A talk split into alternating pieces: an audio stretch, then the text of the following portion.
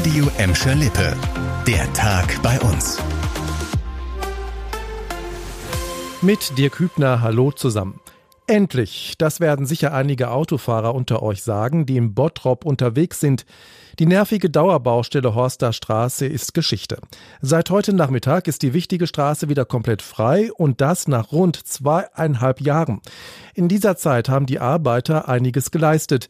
Jetzt sind alle Bushaltestellen barrierefrei, die Straßenlaternen haben eine LED-Beleuchtung bekommen und an der Ecke zur Friedrich-Ebert-Straße gibt es jetzt eine zusätzliche Fußgängerampel, damit ihr sicher über die Straße kommt.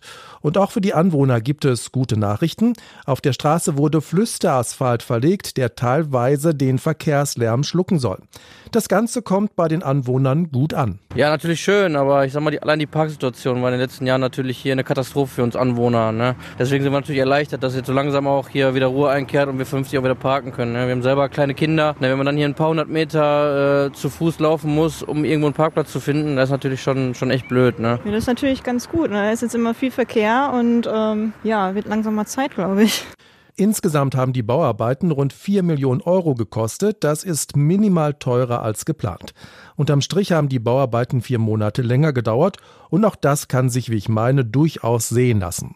Komplett fertig ist die Horster Straße im Bottrop leider aber noch nicht. In den kommenden Jahren stehen noch zwei weitere Bauabschnitte an. Wir bleiben in Bottrop, genauer gesagt geht es nach Kirchhellen. Er ist ein Highlight für Touristen im Ruhrgebiet und ein echtes Aushängeschild für die Stadt, der Kirchhellner Moviepark. Zwar steht Ende kommender Woche noch das erste Weihnachtsevent an, doch die Parkleitung hat jetzt schon mal Jahresbilanz gezogen. Und Chantal Teubert aus der Redaktion, da gibt es zufriedene Gesichter.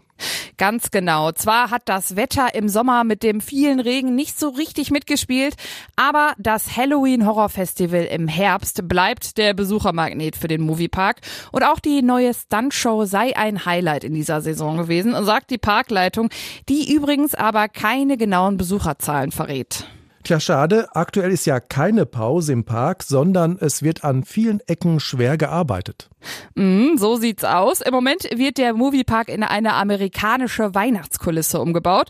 Nächste Woche Freitag eröffnet dann die neue Eventreihe Movieparks Hollywood Christmas. Bis zum 7. Januar gibt's an ausgewählten Tagen unter anderem eine Winterparade, eine große Eislaufbahn und weihnachtliche Themenwelten. Weihnachtsstimmung im Kirchhellner Moviepark, das gibt's in diesem Jahr zum ersten Mal.